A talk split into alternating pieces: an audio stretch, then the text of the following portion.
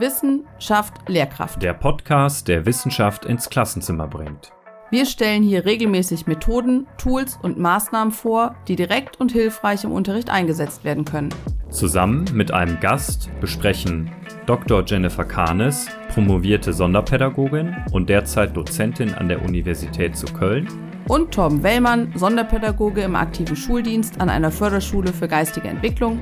Eine aktuelle Studie und wie diese ihren Weg ins Klassenzimmer finden kann.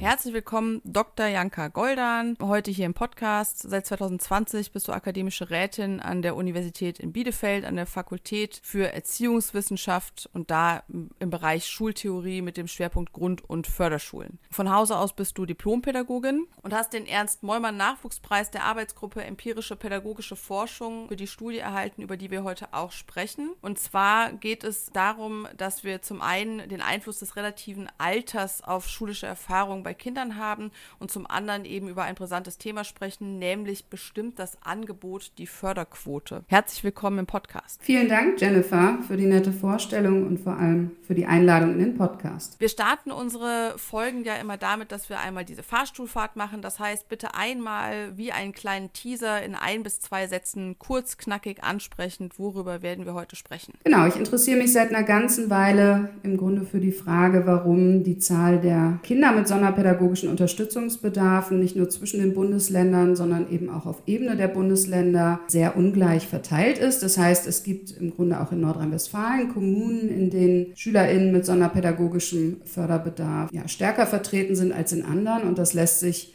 nicht allein durch städtische Segregation erklären. Und ich frage mich im Grunde seither, wie lässt sich das eigentlich erklären? Welche Determinanten, welche Faktoren nehmen eigentlich Einfluss darauf, ob sonderpädagogische Unterstützungsbedarfe festgestellt werden? Wir haben hier zu Hause bei mir gestern in der Küche ganz heiß diskutiert, wo eigentlich die Stellschrauben wären und wie wird eigentlich in anderen Ländern umgegangen mit ähm, welchen Formen von Beeinträchtigungen und Lernen abseits irgendwelcher Normen. Man muss dazu wissen, dass wir hier äh, zwei Tage nach der Veröffentlichung der PISA-Ergebnisse aufzeichnen und hier es gerade ganz brisant ist, wo wir irgendwie mit unseren Ergebnissen da mal wieder gelandet gelandet sind. Und da ist für mich so der Einstieg ins ganze Gespräch eigentlich dass wir von einem schulorganisatorischen Begriff der Behinderung sprechen. Das ist auch von einem Artikel, den du mit verfasst hast. Und dass wir da eigentlich eben nichts haben, was festgelegt ist. Kannst du da was zu sagen, was damit gemeint ist? Mhm, genau. Also bei der Feststellung sonderpädagogischer Unterstützungsbedarfe handelt es sich ja um im Grunde einen administrativen Prozess, der eingeleitet wird im Grunde seitens der Schulen, Lehrkräfte oder auch seitens der Eltern, wenn das eben sehr früh passiert, beispielsweise in der Grundschule Schule. Und es gibt im Grunde keine festgelegten wissenschaftlichen Definitionskriterien dafür, wann sonderpädagogische Unterstützungsbedarfe vorliegen, sondern es liegt im Grunde auch ein Stück weit im Ermessen der Lehrkraft, die im Grunde in dem Moment, wenn sie denkt, dass sie mit den Mitteln der allgemeinen Schule dem Kind nicht mehr helfen kann, sonderpädagogische Unterstützung notwendig wird.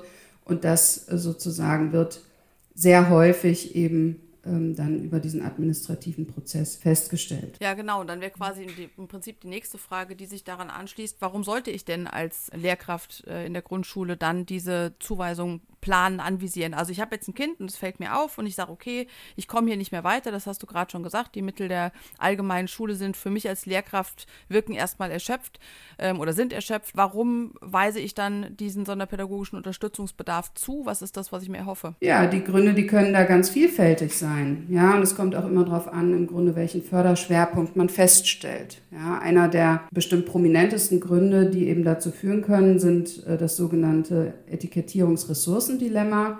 Also in dem Moment, wo ich etikettiere oder eben diesen Status zuweise, bin ich als Schule oder vielleicht auch der Schüler berechtigt, bestimmte zusätzliche Ressourcen in Anspruch zu nehmen. Ja, das ist schon mal ein total wichtiger Punkt, finde ich auch. Wir haben ja genau diese Punkte, dass wir zum einen sagen, es wird eben mehr Ressource freigestellt. Ne? Wir haben eben quasi Möglichkeiten auf mehr Ressourcen, vielleicht je nachdem, welcher sonderpädagogische Unterstützungsbedarf das auch ist. Wir haben die Möglichkeiten von Schulformwechseln und wir haben eben auch gegebenenfalls einen anderen Bildungsgang. Ne? Das ist ja gerade so im Bereich von dem Förderschwerpunkt Lernen oder der geistigen Entwicklung ist das ja so mit das, das Prominenteste. Jetzt frage ich mich, also eins von den beiden Themen, über die wir sprechen, wenn wir zum einen dieses bestimmt das Angebot, die Förderquote und zum anderen haben wir ja auch noch den Bereich mit dem relativen Alter. Kannst du einmal kurz sagen, was mit dem relativen Alter gemeint ist? Genau, also was ich unter anderem auch untersuche derzeit mit Franz Westermeier, einem Kollegen aus den Wirtschaftswissenschaften zusammen, ähm, ob das relative Alter bei Einschulung einen systematischen Einfluss darauf hat,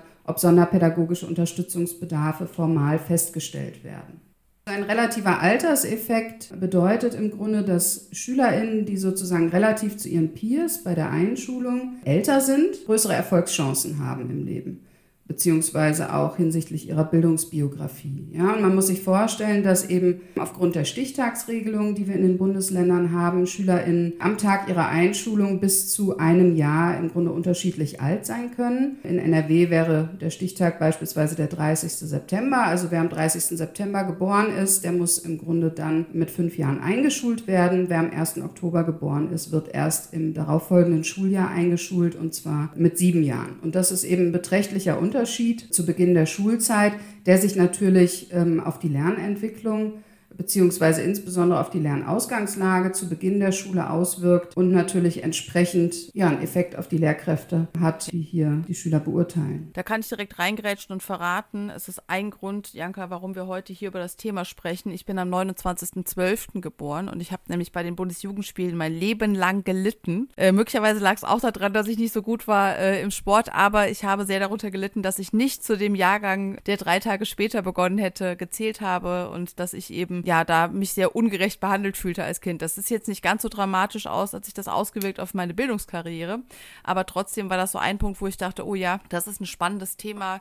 Wie alt sind Kinder und wie werden die einfach auch wahrgenommen, entsprechend dann von den Lehrkräften? Wir wissen, wie schwer es ist, eigentlich die Leistung wirklich frei zu beurteilen. Und dann, wenn ich da weiß, okay, so ein Alterseffekt spielt da eben auch noch eine Rolle mit, dann kann das große Auswirkungen haben auch mit Blick eben auf unser anderes Thema, wer kommt wann und wie möglicherweise in den Genuss oder in die Etikettierung einer sonderpädagogischen Unterstützung rein. Mhm. Das zweite, was wir hatten, war jetzt diese Frage nach dem, gibt es da einen Zusammenhang zwischen dem Angebot und der Förderquote? Was, was versteckt sich hinter dieser Frage? Mhm. Was ist damit gemeint? Genau, also ich möchte noch mal kurz äh, sozusagen zur Einordnung sagen, ne? also die Ausgangssituation oder warum ich mich überhaupt interessiere im Grunde für diese Themen ist dieses Spannungsfeld eben zwischen Statusdiagnostik und auch Förderdiagnostik, ja, und dass im Grunde ja auch im Zuge der Inklusionspädagogik es laute Forderungen gibt im Grunde nach Dekategorisierung, also eben auch danach, von diesen formalen Diagnosen abzusehen, weil äh, man befürchten muss, dass damit eben auch Stigmatisierungen einhergehen und Nachteile entstehen können für die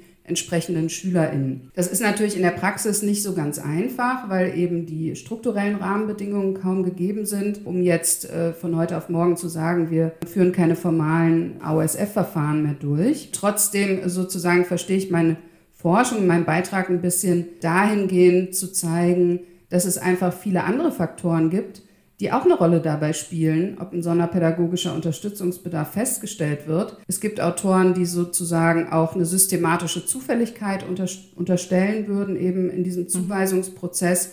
Und da gibt es eben verschiedene Annahmen, welche, ja, sage ich mal, Variablen oder Einflussfaktoren da eine Rolle spielen. Das ist eben neben dem relativen Alter bei der Einschulung zum Beispiel auch die Frage, gibt es eigentlich eine Angebotsstruktur in der Nähe meiner Schule? Also beispielsweise eine Förderschule, an die die SchülerInnen möglicherweise hin überwiesen werden können und führt das möglicherweise dazu, dass ähm, hier so ein Selektionsmechanismus greift. Also ja, ein Feststellungsverfahren einleite, eben aufgrund dieser Tatsache. Das heißt nochmal im Klartext, also ich muss da nochmal reingrätschen. Das heißt für mich im Verständnis, wenn ich mir jetzt vorstelle, ich wäre eine Lehrkraft im städtischen Raum und da habe ich vielleicht ein höheres Angebot bei, möglicherweise an äh, entsprechenden Förderschulen im Umfeld, dass ich vielleicht eher auf die Idee komme, einem Kind, dem das zusteht, ne? also wir reden vom gleichen Kind, wir reden von der gleichen Lehrkraft, wir sind nur an verschiedenen Orten äh, im Land, dass ich eher auf die Idee komme, diesen Antrag auf Überprüfung Prüfung für einen Bedarf an sonderpädagogischer Unterstützung zu stellen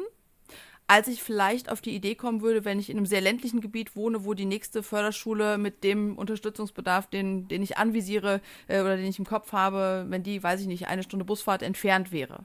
Das ist das, was sozusagen hinter der Aussage steckt, die du gerade getätigt hast. Ist das richtig? Also warum sozusagen es im Grunde diesen Zusammenhang gibt und warum wir den gefunden haben, auch in der amtlichen Schulstatistik für Nordrhein-Westfalen, jetzt für die jüngeren Jahre, das können wir anhand der Analysen und der Daten, die wir haben, nicht sagen. Aber es gibt Annahmen schon aus den 70er Jahren, ähm, wo, sage ich mal, auch das Angebot an damals Sonderschulen deutlich geringer ausgebaut war als heute, wo man zumindest deskriptiv feststellen konnte, ah, in Kommunen, wo es Schulen für sogenannte Lernbehinderte damals gab, war der Anteil der SchülerInnen, die so eine Lernbehinderung aufwiesen, deutlich, deutlich höher als in Kommunen, wo es eben diese ähm, ja, strukturellen Angebote eben nicht gab. Und seither und auch systemtheoretisch sozusagen hält sich diese theoretische Annahme, dass eben da, wo diese Hilfsangebote zur Verfügung stehen, auch SchülerInnen gefunden werden, die die in Anspruch nehmen.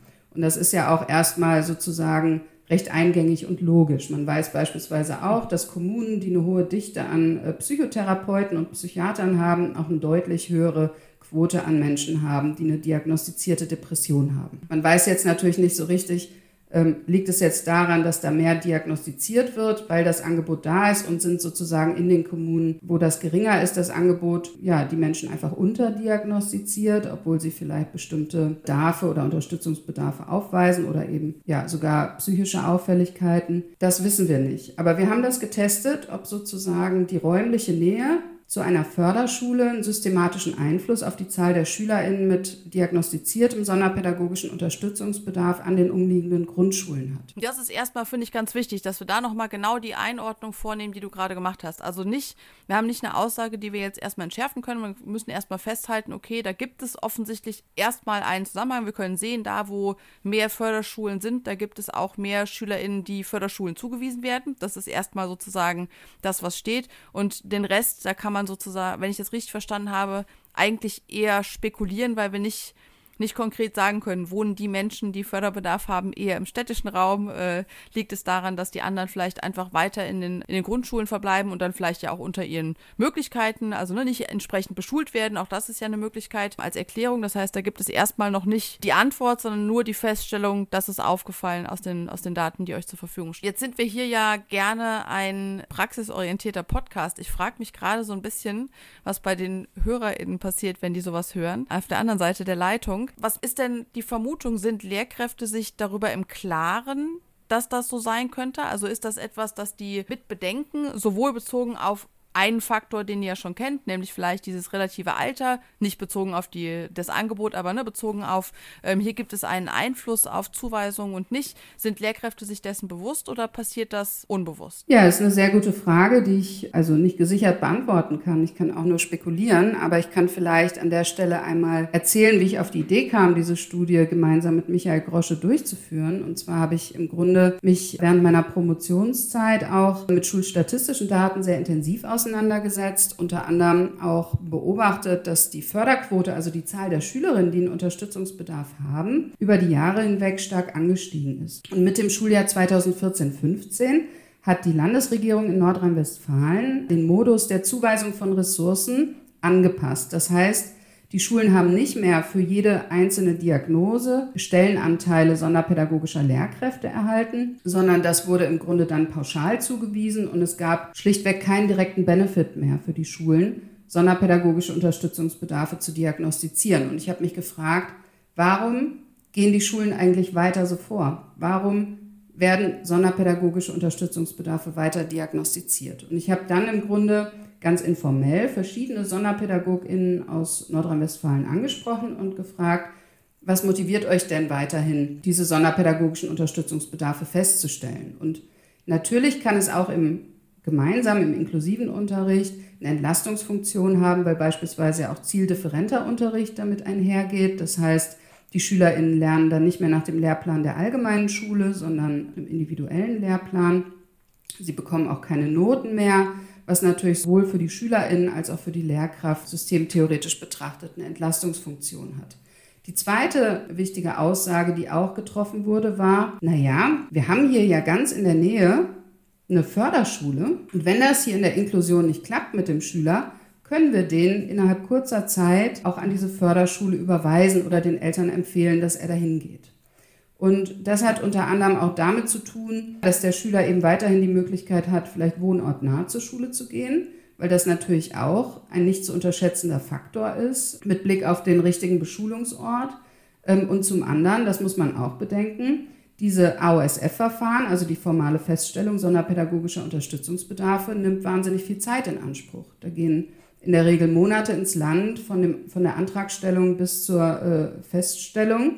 Und äh, da kann man nicht mehr flexibel reagieren in dem Moment, wenn man merkt, ähm, das funktioniert hier nicht, sondern im Grunde wird argumentiert, dass prophylaktisch diese Feststellung eingeholt wird, um dann die Chance zu haben, eben den Schüler zu überweisen. Ne? Und das soll jetzt auch gar nicht wertend oder urteilend klingen, sondern das kann natürlich im individuellen Fall vielleicht auch für den Schüler die richtige Entscheidung sein weil wir in Nordrhein-Westfalen schließlich personell für die Inklusion einfach immer noch viel zu schlecht aufgestellt sind. Die Aussichten äh, sind düster. Das ist wohl wahr. Auch das ist die letzten Tage ja in den Medien gewesen und in den letzten Wochen auch schon in den Medien gewesen, immer wieder, was auf uns zukommen könnte und dass wir aufpassen müssen, dass wir uns nicht in eine Bildungskrise, größere Bildungskrise bewegen. Und jetzt hast du total große und wichtige Punkte gesagt, wo ich mich frage, so was kann ich denn, wenn ich das jetzt weiß, was wir hier gesprochen haben? Also es geht nicht um eine Wertung, es geht nur darum anzuerkennen, okay, es gibt gibt die Möglichkeit, dass ich ein Kind eher eine Zuweisung ähm, oder mich bemühe um eine Zuweisung, wenn ich weiß, es gibt die Möglichkeit auch der Beschulung an der Förderschule oder wie du es gerade auch beschrieben hast, eine sehr schöne, sehr, sehr praxisnahen äh, Blick darauf, was ist eigentlich, vielleicht gibt es das auch, damit die Hürden ein bisschen geringer gehalten werden, also ähm, mit Blick auf, wie kann ich dem Kind eben im, im Falle eines Scheiterns im äh, regulären Schulsystem, in Anführungszeichen. Wie kann ich einem Kind da einen möglichst glimpflichen Übergang doch in die Förderschule ermöglichen? Was kann ich denn als Lehrkraft jetzt machen, wenn ich dieses Wissen habe, um mögliche Vorurteile ähm, zu vermeiden, was das Alter betrifft oder um irgendwie da ja sensibel mit diesem neuen Wissen umzugehen? Naja, im Grunde besteht das Ziel darin, vor dem Hintergrund eben dessen, was wir wissen aus empirischen Studien, zu reflektieren. Ja, und eben im Falle des Falles genau zu überlegen, ob hier eine formale Feststellung eines sonderpädagogischen Unterstützungsbedarfs wirklich angezeigt ist, ob das wirklich notwendig ist, um den Schüler optimal zu unterstützen und zu fördern. Und ich denke, das ist nicht immer der Fall, aber manchmal vielleicht schon und im Grunde auch darüber zu reflektieren, dass es schon langfristige Effekte und Nachwirkungen hat, ja, so ein Etikett im Grunde auch zu vergeben. Ne? Das wissen wir auch. Ja. Und ich denke, auch das ist ja, ne, also ich meine, wir sind hier ja schon sehr in einem systemischen Blick auf das deutsche Schulsystem, wenn wir über sowas sprechen. Aber es geht natürlich auch um Themen, wie du vorhin auch schon eingangs gesprochen hast, darüber, wie diagnostizieren wir eigentlich, was diagnostizieren wir. Also ne, mit Blick auf, ist nicht eigentlich eine gute Lernverlaufsdiagnostik, die praktikabel umsetzbar ist, Klammer auf, Klammer zu, äh, ja, also die ich als Lehrkraft auch in meinen äh, sowieso schon überfüllten Alltag noch gut integriert bekomme, ist das nicht eine bessere Möglichkeit, um da ein Kind zu unterstützen, möglicherweise. Dann eben auch, ja, da vielleicht mit einem Einbezug von, okay, das ist zwar drittes Schuljahr, aber Alter entsprechend ist es, ne, könnte ich vielleicht auch nochmal gucken, ob ich da einen sensibleren Blick drauf werfe und vielleicht irgendwie, gerade wenn es kein Diagnostik ist, bei der ich eben anschließend auch sage, ah, okay, ich weise hier irgendwas zu, sondern bei dem ich eben nur gucke, wo steht ein Kind gerade im Lernverlauf, dann kann ich eben ja auch sagen, ah, ich schaue nochmal beim zweiten Schuljahr vielleicht rein und gucke, wo das Kind dastehen würde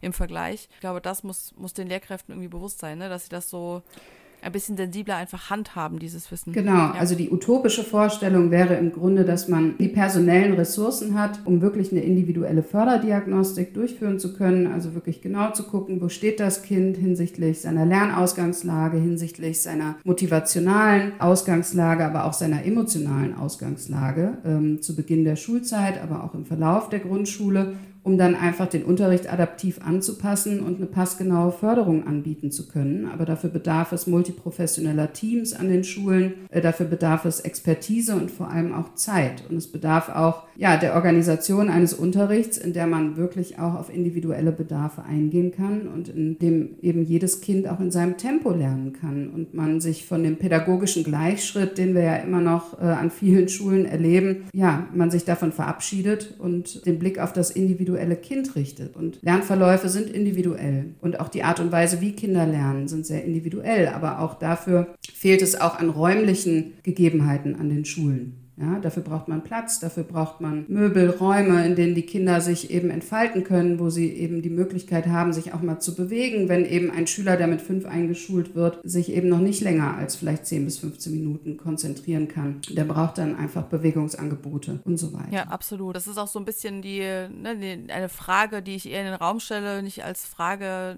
wo ich sage, bitte beantworte mir die, aber die Frage lautet eben eigentlich, wie können Lehrkräfte ein Bewusstsein für die Vielfalt der Entwicklungsstadien in ihren Klassen entwickeln und es gleichzeitig schaffen, dass sie bei der Beurteilung von den Schülerinnenleistungen eben dann nicht voreingenommen sind. Ne? Und daraus eben, wie du es gerade beschrieben hast, dann trotzdem gucken, was ist der Bedarf, den wir haben. Genau dieser Gleichschritt, den wir irgendwie versuchen müssen zu verlassen, vollkommen. Das heißt, wir werden hier in der Folge nicht an den Punkt kommen, wo wir sagen können, was kann ich als Lehrkraft morgen in meinem Unterricht anders machen, damit ich etwas verändert bekomme. Ich glaube, das ist so, wie wir auch schon ein paar Mal das hatten, einfach eine Folge, bei der nochmal die Awareness und die Perspektive der Lehrkräfte angeregt werden darf und äh, man vielleicht nochmal ein bisschen, bisschen versuchen soll, da drauf zu schauen mit aber all den Einschränkungen, die du benannt hast. Ja, es braucht eben auch ganz vieles, was Lehrkräfte an der Stelle hier nicht mit beeinflussen können. Ich kann eben nicht beeinflussen, ob ich ein multiprofessionelles Team habe und Räumlichkeiten habe und Material habe. Ähm, aber vielleicht kann ich doch an der einen oder anderen Stelle eine Stellschraube in meinem Unterricht drehen. Und wenn es nur die Haltung ist, die ich vielleicht ein bisschen überarbeite. Ja, oder zumindest auch bei der Beurteilung eben der SchülerInnen zu reflektieren, wie alt ist das Kind eigentlich wirklich? Auch relativ eben zu seinen MitschülerInnen ja. ne, und ihm einfach die Zeit geben, die es braucht. Ja, total. Also bei mir wäre jetzt die Frage noch so, welche Forschungsbereiche sich so als nächstes da aus den Ergebnissen ableiten ließen. Ein Teil haben wir ja schon fast beantwortet. Das wäre natürlich die Frage so, was sind denn dann die Einflussfaktoren? Ja, also wir haben quasi einen Einflussfaktor, äh, haben wir benannt und identifiziert, wissen aber noch nicht, beziehungsweise ein Ergebnis, nämlich wenn mehr Förderschulen da, dann auch mehr Zuweisungen, aber ähm, wissen eben noch nicht genau, was dann die Faktoren sind. Das heißt, das wäre natürlich spannend.